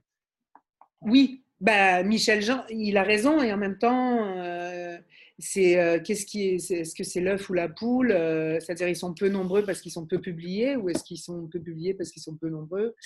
Je pense que c'est plutôt parce qu'ils sont peu publiés. Mais bon, c'est en train de changer, heureusement. Heureusement, c'est en train de changer. Alicia? Bonjour à, vous, Alexandre, et à tout le monde. vous m'entendez bien? Ça va. Ah, super. moi, j'ai une question. Je risque d'être coupée, mais sinon, je, recommencerai au retour. j'ai une question. Vous parlez beaucoup d'engagement politique, d'engagement, j'ai l'impression aussi beaucoup économique dans le catalogue, sur l'actionnariat, le, capitalisme, etc. non. non, mais c'est vrai que vous, parlez. J'ai l'impression que dans le catalogue, il y a beaucoup de choses sur, sur l'économie, sur, sur la, la politique euh, plutôt dans, ce sens-là, et aussi la partie euh, minorité avec euh, les autochtones, les Premières Nations, etc. Est-ce que le, féminisme, et je pense qu'Anthony va rire, est un sujet qui, qui vous intéresse chez Lux? Est-ce que c'est quelque chose qui voilà, qui, qui, va à l'avenir peut-être se développer chez vous? Voilà, je voulais avoir votre, votre ressenti sur ce sujet. Oui, merci de poser la question aussi parce que ça me permet de, effectivement de, de corriger un oubli. Euh, dans l'histoire de luxe, euh, l'histoire euh, outre-Atlantique, donc l'histoire vraiment québécoise de luxe, la maison s'inscrivait dans une sorte de petite, constellation, de petite ceinture d'Orion, avec deux autres maisons d'édition, dont une que vous connaissez, enfin les deux sont maintenant diffusées en France. une s'appelle Éco-Société et l'autre s'appelle Remue Ménage. Donc, euh, c'était les trois maisons d'édition euh, politiques euh, au Québec, nées pas, en même temps, parce que Remue Ménage, c'est une maison d'édition qui a maintenant bientôt 50 ans, si je ne m'abuse. mais bref, on, on faisait les salons ensemble et on se répartissait un peu justement les causes politiques comme ça. Alors, éco-société, comme le nom l'indique, euh, publiait surtout, disons, tout ce qui avait trait à la lutte écologique, euh, défense des droits de la, droits de, la nature, euh, ça c'était éco-société, et Remue Ménage, maison d'édition féministe historique au Québec. Donc, disons que comme on est, on est né dans cette espèce de, de, de petites constellations-là, euh, on a longtemps laissé à remue-ménage euh, le soin de publier euh, des textes féministes. Il faut souvenir, souvenir qu'on vient du Québec, qui est un monde qui aujourd'hui a une, une, vie éditoriale bouillonnante, mais en 1995, c'était autre chose. C'était beaucoup, il y avait très peu de, très, peu de maisons d'édition, très peu de lecteurs. Le Québec quand même un, territoire qui est grand comme euh, quatre fois la France, cinq fois la France, mais qui a que 8 millions d'habitants, ce qui est à peu près un petit peu plus que l'île de France. Donc, euh, il n'y avait pas beaucoup de place pour. disons qu'on voilà, on pouvait, on, pouvait pas être trop nombreux à publier le même genre de livre parce que déjà qu'on n'était pas très. Enfin, donc, euh, donc, historiquement, on a beaucoup, pendant très longtemps, euh, vu ça comme le terrain de remue-ménage, le, euh, le, féminisme. Et puis, c'est en train de changer, et ça a changé heureusement, d'abord parce que Remue Ménage a grandi, maintenant elles sont diffusées en France, et puis parce que finalement il y a aussi tout ce foisonnement éditorial autour du féminisme qui fait qu'il y en a un peu, il y a, des textes pour tout le monde. Euh, et donc, on a publié en janvier dernier, non, en novembre dernier, un texte euh, qui s'appelle Pour elles toutes sur les femmes et la prison, qui, en quelque sorte, si on, si on exclut euh, bah, Sœur volée, dont j'ai parlé tout à l'heure pour répondre à Sylvie sur les textes sur les autochtones, était aussi en soi une sorte de un texte féministe qui abordait euh, le féminicide des femmes autochtones au, Canada. Euh, à une époque où le mot féminicide, féminicide était encore un peu problématique. Maintenant, on, l'accepte. À l'époque, quand on l'a publié en 2013, 14, c'était plus compliqué. Euh, mais donc, on a publié Survolé, on a publié Pour elles toutes en novembre dernier de Gwenola Ricordo, qui est une criminologue euh, qui travaille sur les femmes, les femmes et la prison, donc aussi bien les femmes qui sont dans la prison que les femmes qui sont hors de la prison, mais qui ont des, proches en prison. Euh, on publie à la rentrée euh, en octobre prochain un, une traduction de l'américain d'une anthropologue euh, spécialiste de l'Europe de l'Est, euh, un livre qui s'appelle Pourquoi les femmes avaient, ont, justement le présent est important, pourquoi les femmes ont une meilleure vie sexuelle sous le socialisme. C'est un gros euh, teaser justement sur ce titre-là, certains s'en souviennent, et, ce titre est, magnifique. Je, le titre est magnifique. Et, la couverture est, somptueuse. Elle vous plaît, ouais, bah c'est une, lanceuse de javelot, euh, je crois, de, mémoire. Exactement. C'est euh, dans, toute sa, dans toute sa, sa splendeur, la, femme euh, athlète russe communiste qui lance son javelot en regardant vers le futur. C'est une très très belle illustration typique du réalisme socialiste des années 50. et donc, et qui illustre effectivement très très bien ce livre dont le titre porte à croire qu'on va parler que de sexe, mais en fait pas du tout, puisque l'auteur, en fait, son, disons la, la, base de sa, de sa réflexion, c'est euh, que le capitalisme nuit à tout le monde, mais surtout aux femmes, parce que les femmes se retrouvent toujours en situation de dépendance économique envers les hommes à cause des rapports euh, euh, marchands euh, qui envahissent aussi les relations intimes entre, euh, hommes et femmes euh, dans, le, capitalisme. Donc, ce qu'elle veut dire, c'est que si on se débarrasse du capitalisme, on se retrouve dans un monde où il est plus facile d'avoir des, relations avec, l'autre, des relations intimes qui ne sont, pas, sont pas motivées par des, raisons économiques. Donc, meilleure vie sexuelle, meilleure vie intime, meilleure vie sexuelle. Euh, donc, on est en train de changer cette, euh, enfin, de, de, de, pallier cette, ce, manque dans notre catalogue qui était effectivement euh, assez flagrant. Vous avez raison.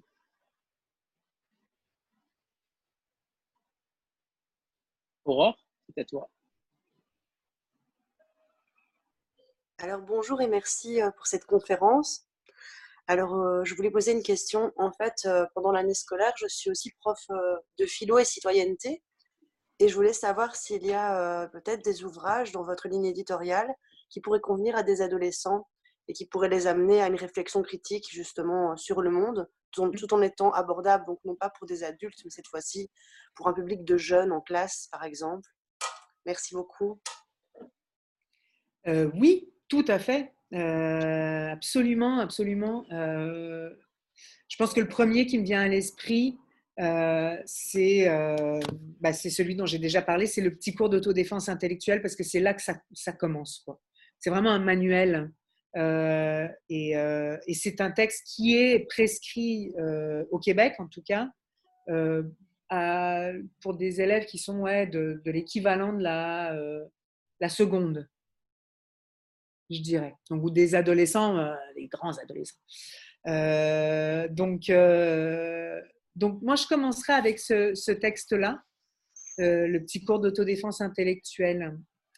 Après, c'est vrai que nos essais sont un peu plus... je ne recommanderais pas nécessairement le livre de Alain Deneau pour, pour des adolescents. Je pense que c'est un peu difficile.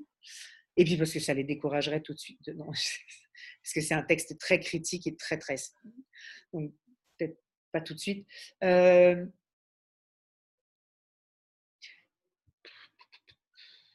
j'essaie de voir rapidement comme ça dans notre catalogue. Euh, La stratégie de l'émotion, par exemple? La stratégie de l'émotion, c'est une bonne, c'est effectivement une bonne idée. C'est un texte qui, oui, parce que c'est un texte qui parle de beaucoup de choses qui sont liées à l'actualité et qui les remet dans un contexte euh, d'une réflexion philosophique. Euh, pour ceux qui ne connaissent pas le livre, La stratégie de l'émotion de Anne-Cécile Robert, qui est journaliste au monde diplomatique, est en fait une espèce de lecture euh, de, toutes les occurrences d'une invasion de l'émotion dans le monde politique et social.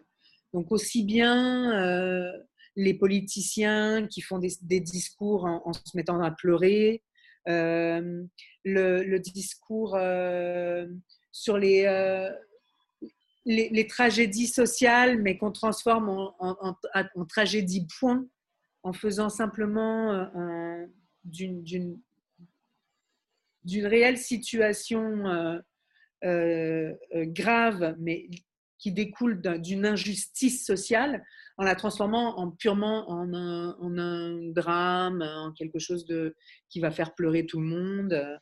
Donc Anne-Cécile Robert analyse toutes ces, ces différentes manifestations d'une surreprésentation de l'émotion dans le monde social et elle explique pourquoi c'est dangereux c'est assez accessible effectivement euh, parce oui, comme je disais, elle va faire référence à plein de, cas euh, qui sont liés aussi bien des faits divers que des, personnages politiques.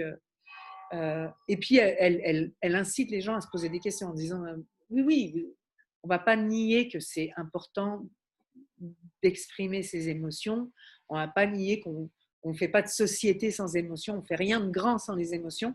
Mais de donner tant d'importance aux émotions. Et là, elle, elle, elle l'illustre. Donc oui, ça pourrait être effectivement un bon texte pour des, pour des adolescents. Un des meilleurs textes que j'ai pu lire euh, sur le sujet. Pour, pour, moi, c'est le meilleur texte sans, sans détour. Merci. Je lui dirai. Euh, On travaille sur un nouveau texte avec Anne-Cécile Robert qui sortira sur le mensonge. Magnifique. Encore mieux. Anna, c'est à toi. Euh, bonjour, euh, je voulais vous demander, euh, vu la diversité de votre catalogue et vu que vous êtes pas mal au Canada et que vous avez de sérieuses attaches là-bas, mhm. et comme je vois que vous faites pas mal de, bah, de, sciences humaines, est-ce que vous pourriez peut-être faire de, l'histoire, ce qui ferait que vous partagez peut-être aussi au, au devoir de mémoire, par exemple, du Canada, parce que j'ai l'impression que vous faites beaucoup de choses actuelles et qui sont, sont très méritoires. Est-ce que ça ne viendrait pas euh, peut-être euh, bah, clôturer ce catalogue qui est très divers et pouvoir le, bah, ancrer ça aussi euh, avec une dimension peut-être un peu historique Est-ce que vous en aurez les capacités en tout cas et la volonté? Merci. Histoire qu'on n'entend pas assez. Pas, pas on veut pas accomplir notre devoir de raconter l'histoire, on veut aller chercher l'histoire euh, qu'on n'entend pas assez souvent. Je ne sais pas si ça répond à la question, euh, mais, mais dans ce sens-là, oui, le, Canada est en train de revenir sur son passé colonial et ce qu'on fait, eh ben, je, peux, je peux dire que peut-être que je, c'est un peu prétentieux, mais je pense qu'on a, on a, euh, a devancé Justin Trudeau. on, a, on a voulu quand même parler de cette histoire-là avant que Justin Trudeau fasse des, euh, son mea culpa sur, le, sur la, situation des Autochtones au Canada. On l'a dénoncé. Mais, euh, mais c'est le passé et c'est aussi le présent. Et ça, c'est important de dire ça. C'est-à-dire que oui, euh, le Canada a, fait des, a commis des choses atroces envers les communautés autochtones, les pensionnats, vraiment des choses absolument horribles, et on n'a pas fini d'entendre parler de ce, ce passé-là, mais ça se passe encore aujourd'hui. Et c'est important aussi, quand et c'est pour ça que devoir de mémoire, c'est difficile, parce qu'il n'y a pas que la mémoire, il y a le fait que ça se passe encore. Oui, je comprends bien. Je me demandais juste si le fait, euh, bah, si moi, par exemple, qui commençais à lire un livre euh, qui parle mmh. du Canada actuellement et des, découlés, par exemple, de la colonisation, est-ce que j'aurais euh, assez d'informations pour comprendre la situation sans me référer à un livre d'histoire C'est en fait ça que je, je me demandais. Est-ce que c'était quelque chose qui pourrait compléter une collection ou, là, j'ai, mais là, j'ai bien compris que, que s'ancrer dans, dans l'actuel fait que vous dénonciez aussi et témoigner des choses qui se passaient un peu, euh, récemment. On, a beaucoup changé notre, euh, notre façon de publier des livres euh, qui parlent de l'histoire du Québec, justement en pensant à une partie du lectorat qui connaît moins l'histoire du Québec.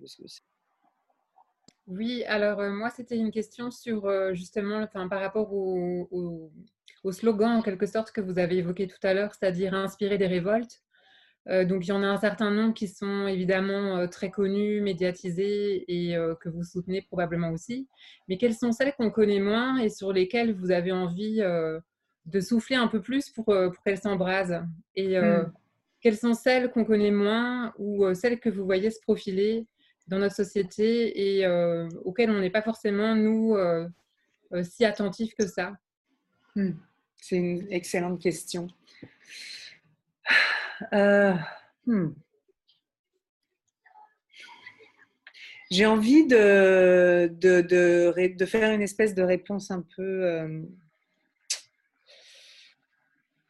ouais.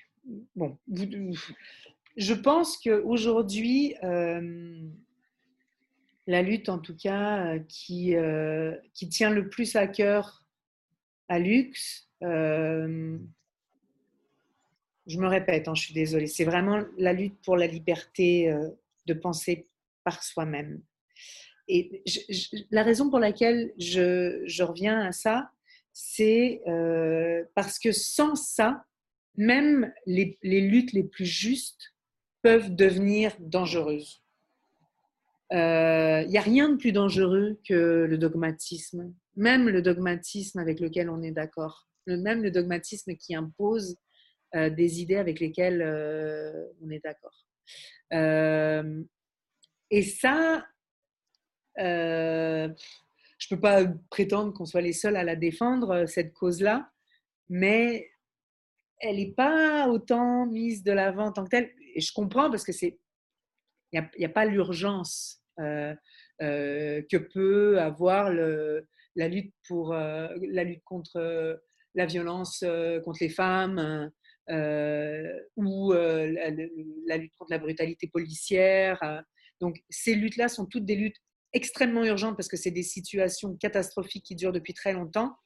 et je comprends qu'elles aient qu'elles prennent de la place et elles devraient en prendre plus. Je le nie pas. Mais disons que s'il faut trouver une lutte un peu cachée ou un peu, un peu moins mise en avant, euh, c'est celle-là que moi je choisirais. Je ne sais pas si mes collègues euh, seraient d'accord, mais, euh, mais je ne sais pas si, si, ça répond à votre question, si vous trouvez que je fais une espèce de pirouette un peu trop. non, Stéphanie, c'est bon? Non, mais c'est bon. Hein, c'est enfin voilà, c'est juste pour nous rendre attentifs, nous, peut-être à des choses qu'on qu'on voit moins et que vous, en tant qu'éditeur, euh, vous voyez peut-être plus facilement parce que vous êtes au cœur des, des textes et de la pensée euh, avec euh, tout ce que vous brassez évidemment comme, comme texte. Et donc, je me dis que vous êtes en quelque sorte à l'avant-garde de, un peu comme des lanceurs d'alerte, c'est-à-dire vous, vous sentez quand même, même le vent venir, tourner peut-être davantage que nous Je ne sais pas, c'est une question que je me pose. En tant qu'éditeur, vous, est-ce que vous avez l'impression d'être euh, justement euh, un endroit où on, est plus sensible à ce qui se passe dans la société? Et est-ce qu'on sent venir les choses euh, davantage, enfin plutôt en tout cas? Ce qui nous donne, euh, disons, une petite longueur d'avance euh, sur euh, les autres, enfin, disons, sur, sur, sur nos lecteurs, quelque part, c'est notre, notre nature transatlantique. Le fait qu'on ait un bureau à Montréal, plus près des États-Unis, et le fait qu'on ait un bureau en, en Europe euh, nous permet de voir venir avant les lecteurs français, selon moi, hein, et avant les, lecteurs euh, québécois, ce qui se passe de part et d'autre de l'Atlantique. Donc ça, le fait d'avoir un pied dans chacun des continents, ça nous donne, disons, cette avance-là. Mais j'irai jamais jusqu'à dire qu'on est à l'avant-garde de quoi que ce soit. Euh, je trouve que c'est pas une position euh, qu'on voudrait, qu'on voudrait avoir. On, est, on, essaie de rester plutôt en dessous qu'en avant, dans le sens où il, faut, il, faut garder, il faut raison garder, et il faut pas. Ce qu'on doit sauver, c'est quelque chose de de très important, et, pareil, ça, répondrait, ce serait comme un petit ajout à la, question de quelle cause on, veut défendre, euh, qui, est moins mise de l'avant. On voudrait défendre l'existence de la société. Et euh, la société, ben, c'est euh, quelque chose qui est en train de se déliter un peu partout, de différentes façons. Et on aimerait éviter ça. Avant de passer la parole à, Sandra, on a pour habitude de faire un petit, euh, une petite photo de groupe qu'on diffuse après sur les réseaux. Euh. Donc voilà, je vois que tout le monde sait faire, ça y est. Euh, donc on l'a fait d'ici 5 secondes. Tout le monde se prépare et, et, je la fais. 5, 3, 2, 1. C'est bon, super, merci. Sandra, c'est à toi. Euh, oui, une, toute autre question. Euh, euh, je voulais revenir sur vos titres. On, sait l'importance des titres hein, dans la fiction. J'ai observé dans, sur votre site que vos titres sont quand même très percutants, souvent à la fois explicites et en même temps assez subtils, je, trouve. Comment vous y travaillez? Est-ce que vos auteurs euh, y participent? Est-ce que euh, ce ne sont eux seulement qui, euh, qui décident? Est-ce que c'est un travail d'éditeur et d'auteur? Voilà ma question. Ça dépend des cas. ça dépend des cas. on a. Est-ce que ça dépend des collections aussi, j'imagine? Oui, aussi, parce que c'est sûr que pour un titre dans la collection Lettres libres, on va essayer d'avoir quelque chose de percutant. Euh, et voire de provoquant. voire de provoquant, exactement. Ben, les empoisonneurs, on a, très, on, a, on a beaucoup travaillé avec l'auteur parce qu'on avait un tout autre titre. Au départ, c'était Les marchands de haine. Euh, compliqué. Euh, c'était moins, voilà, on, sentait que ça marchait pas tout à fait avec le contenu de, de l'essai qui est vraiment pour le coup euh, voilà, c'était tranchant. Donc on a, on a trouvé les empoisonneurs, ça c'est une belle histoire parce que les empoisonneurs, quand vous le verrez, euh, la collection, vous voyez, c'est en général, bah là ça c'est un très mauvais exemple, mais la collection, la couverture a, disons, une sorte de pictogramme qu'on, ah ben, derrière Anthony, on le voit. Donc c'est des pictogrammes euh, en, tapisserie, quoi. Bon, Walmart, qui, est un livre qu'on n'a pas vraiment commercialisé en Europe parce que des Walmart, il y en a vraiment autant qu'en Amérique du Nord. Mais ça vous donne une idée. Donc, c'est ces petits dessins-là qu'on a. Et donc, pour les empoisonneurs, euh, on avait déjà le pictogramme. C'était un, encrier avec une plume qui rentre dedans, euh, mais l'encrier a, le symbole euh, poison, le symbole international du poison. Donc, pendant longtemps, on a travaillé avec ce titre, les marchands de haine, les receleurs de haine, mais ça marchait pas du tout jusqu'à ce que l'auteur lui-même, en regardant la couverture, euh, dise mais pourquoi on n'appellerait pas ça les empoisonneurs tout simplement? Ce qui nous a voilà euh, illuminé d'un seul coup. Donc dans certains cas c'est l'auteur qui trouve la solution euh, à un titre qui marche pas trop et qu'on a vaguement trouvé euh, entre l'éditeur et l'auteur. Euh, d'autres fois, c'est un titre qu'on a dès le départ. la stratégie de l'émotion, on l'a eu dès le départ. et le livre a été écrit après. donc ça, c'est un autre cas. Et on travaille, euh, tout à l'heure, je vous disais qu'on est trois éditeurs. Euh, on se donne euh, à chacun une confiance totale pour les projets de chacun.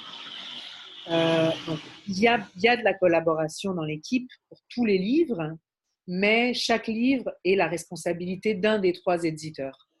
Donc, disons que le dernier mot, parce qu'on peut avoir des longs débats, euh, le dernier mot est donné à la personne qui est responsable du projet. Je ne sais pas si ça répond à la question. Naomi euh, oui, alors j'aimerais revenir sur une question, que vous, euh, un aspect en tout cas que vous avez évoqué au début de la, de la rencontre, c'est celui du style. Oui. Donc j'ai cru comprendre que le style était très important pour vous.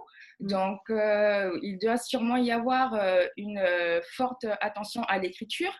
Et euh, je me demandais si par ailleurs, euh, par style, vous n'entendiez pas aussi une certaine vision du monde qui se reflèterait peut-être dans l'écriture?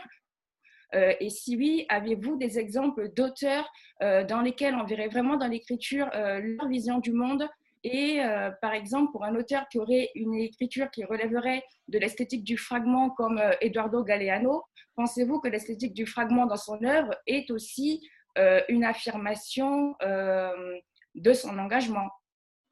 Le manifeste comme ça dans son écriture, dans son travail d'écrivain. Totalement. Euh, je vais prendre deux exemples très, très différents. Alain Deneau, dans La médiocratie, je, je, pourrais vous en lire un extrait, je ne sais pas si ça se fait, mais je ne veux pas vous, Alain Deneau, non, au lieu de vous lire un de ces extraits, je vais vous, je vais vous parler d'Alain Deneau qui se prépare à une euh, intervention à la radio ou, à la, ou en public. Euh, et il écrit de cette façon-là, ça, ça, donne une idée de comment il écrit. Quand, euh, quand il se prépare avant une, interview ou une, une, intervention en public, il se fait des petites fiches, donc il a toutes ces petites fiches, et puis après, une, une demi-heure avant la, présentation, il met ses fiches devant lui, comme ça, toutes devant lui, il les aligne comme ça, pop, et puis il les regarde et puis je le vois qui se met à faire comme ça, comme un chef d'orchestre. Et c'est sa façon à lui de faire des liens entre des idées hyper complexes, finalement, euh, et et à, faire des phrases fluides mais complètement interminables. C'est des phrases d'une longueur, d'une complexité, avec des, des, subordonnés comme ça à la chaîne. Euh, et Alain, pour se préparer à parler en public, eh ben, il est obligé de faire une sorte de visualisation musicale de ses idées. Euh, pour rebondir sur ce que vous dites, euh, honnêtement, je pensais à Proust en posant cette question.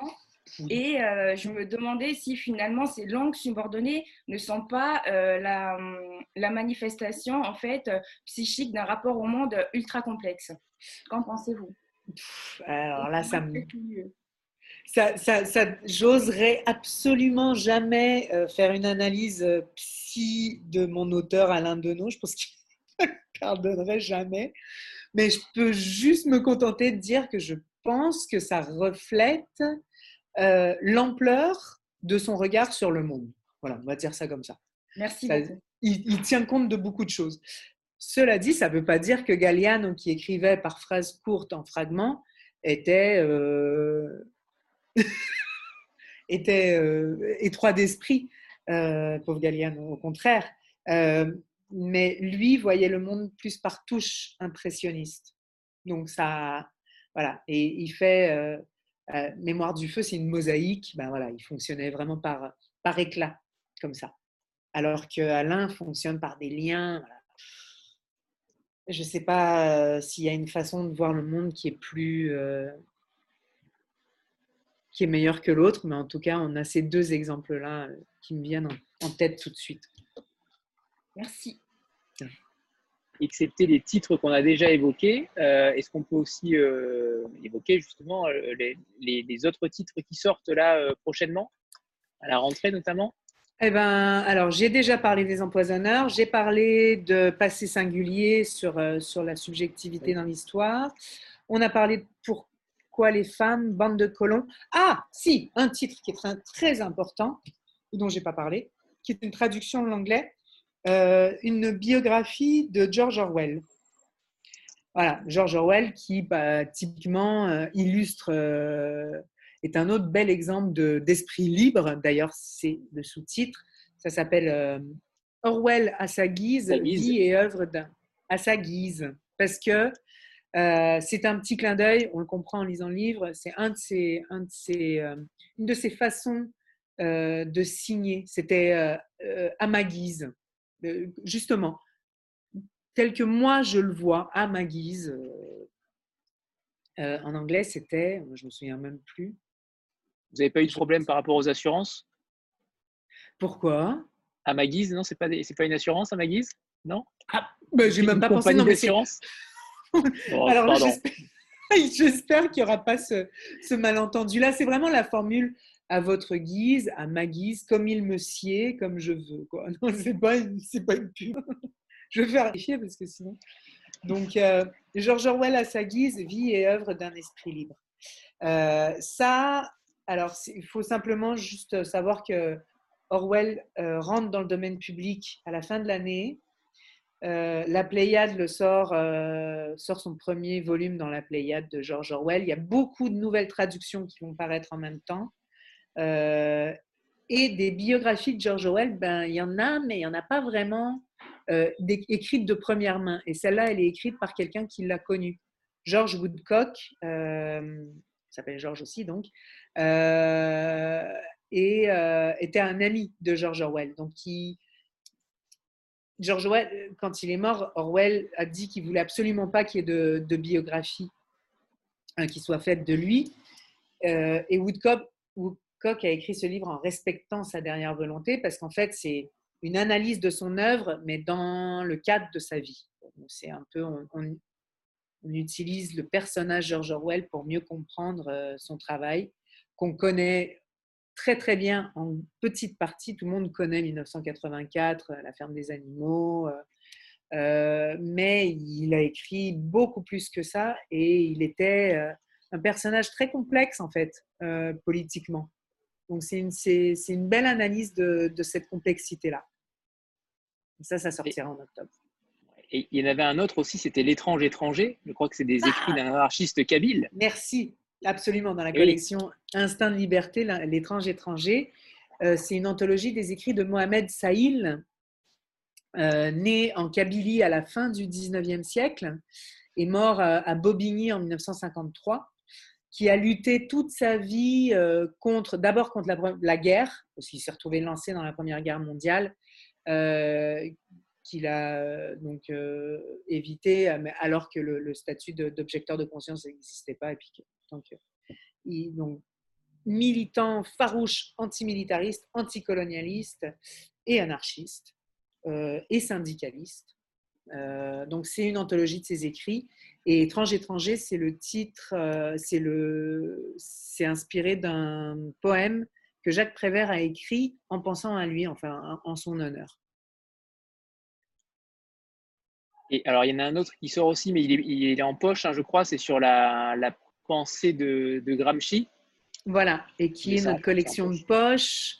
Euh, dont j'ai pas parlé tout à l'heure parce qu'elle n'a pas vraiment de, de particularité. On, on, y publie tous ceux de nos livres qui sont, euh, qui sont soit épuisés, soit, mais qu'on veut faire exister on garder, encore. garder, dans la, garder dans la maison d'édition et pas revendre les droits euh, à d'autres maisons. Exact. Ça, c'est très bien. Enfin, c'est très bien. C'est un parti bah, pris, mais Voilà. Et est-ce qu'on pourrait parler notamment des, manuscrits? Est-ce que vous en, vous en recevez? Est-ce que. oui, beaucoup? On en reçoit beaucoup. Je peux dire qu'on en reçoit beaucoup. je peux dire qu'on reçoit de tout. on reçoit des, des, des, des, propositions intéressantes et on reçoit des propositions dès qu'on fait un peu de politique, euh, là, pas, on n'est pas les seuls à être dans cette situation, mais dès qu'on fait un peu de politique euh, contestataire, on est euh, assailli de propositions de manuscrits souvent très complotistes. Alors oui, justement, sur le complotisme, j'aurais bien voulu avoir votre, avis aussi sur, la, sur cette nuance à avoir qui n'est pas simple. Qui est pas simple.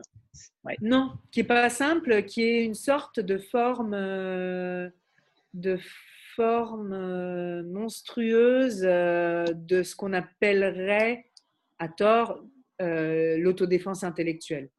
Alors c'est problématique parce que nous, on, fait la promotion de l'autodéfense intellectuelle, mais il y a comme une sorte de, de, de, de frère jumeau difforme de l'autodéfense intellectuelle qui est le complotisme, qui est de voir des ennemis partout et de, la pensée critique, mais qui ne se critique pas elle-même, justement. Euh, et donc, euh, on, essaie de lutter euh, à notre façon contre, contre, le, contre le complotisme en, en, incitant les gens à être critiques envers eux-mêmes. Quand, quand, on nourrit l'esprit critique, on nourrit l'esprit critique envers soi-même aussi. c'est comme ça un peu que je distinguerais le complotisme et l'autodéfense intellectuelle. Mais donc, ouais, et on reçoit énormément de propositions euh, euh, de cet ordre-là, du genre, euh, je vous envoie ce manuscrit, mais il est dans une, dans une, dans une caisse forte, dans un, coffre de sécurité dans la banque suisse. Donc, si je meurs dans la semaine qui vient, tout le monde sait que, enfin, mes proches savent que c'est à vous que j'ai envoyé le manuscrit, enfin, ce genre de choses. angoissant. Oui, un peu inquiétant. Mais c'est un extrême. Par ailleurs, on reçoit des textes assez euh, très, très intéressants aussi. Euh, le gros problème qu'on a, c'est qu'on n'est que trois et qu'on fait tous euh, plein de choses. Donc, on a très peu de temps pour lire les propositions rapidement. Donc, on est hyper lent et on reçoit beaucoup de emails de gens qui disent Oui, on vous a envoyé un manuscrit il y a six mois. Et euh, c'est horrible, mais euh, on, fait, vraiment ce qu'on peut. Donc ça, c'est un problème. On n'a pas encore réussi à trouver une bonne... Et puis le problème, c'est comme on est quand même de plus en plus connu, euh, on, fait notre petit bonhomme de chemin en, Europe, on reçoit vraiment de plus en plus de, textes. Donc c'est un peu... Là, pour le moment, on s'arrache les cheveux. Ok. Et alors, il est temps, si personne n'a plus d'autres questions, on va se quitter ce fut euh, encore un très, une très grande rencontre à mon sens. Merci. Alors merci, merci infiniment Alexandre pour le, pour le temps consacré et, toutes ces réponses. Et, quant à vous autres, euh, on se retrouve très vite évidemment à la rentrée, mais ça a été un plaisir et depuis, euh, depuis déjà depuis quatre mois, hein, depuis quatre mois, ça continue. Donc merci à vous de me suivre dans cette aventure et, et on reviendra avec plaisir pour présenter d'autres éditeurs, d'autres auteurs, d'autres traducteurs euh, et, avec grand plaisir euh, également, Alexandre, pour, euh, pour faire une autre rencontre avec un auteur également et vous-même. Volontiers. Et voir, et voir aussi les deux autres éditeurs au Québec. Ce sera, ce sera aussi une belle réunion peut-être à la rentrée. On en discutera plus tard, mais, mais pourquoi pas. Merci Anthony, merci à toutes et à tous d'être là. Et pour les questions et tout, c'était chouette d'avoir cet échange-là. C'était génial. Merci. Merci à vous. Bon été. oui, vous aussi. Merci. À bientôt. Au revoir tout le monde. Au revoir tout le monde.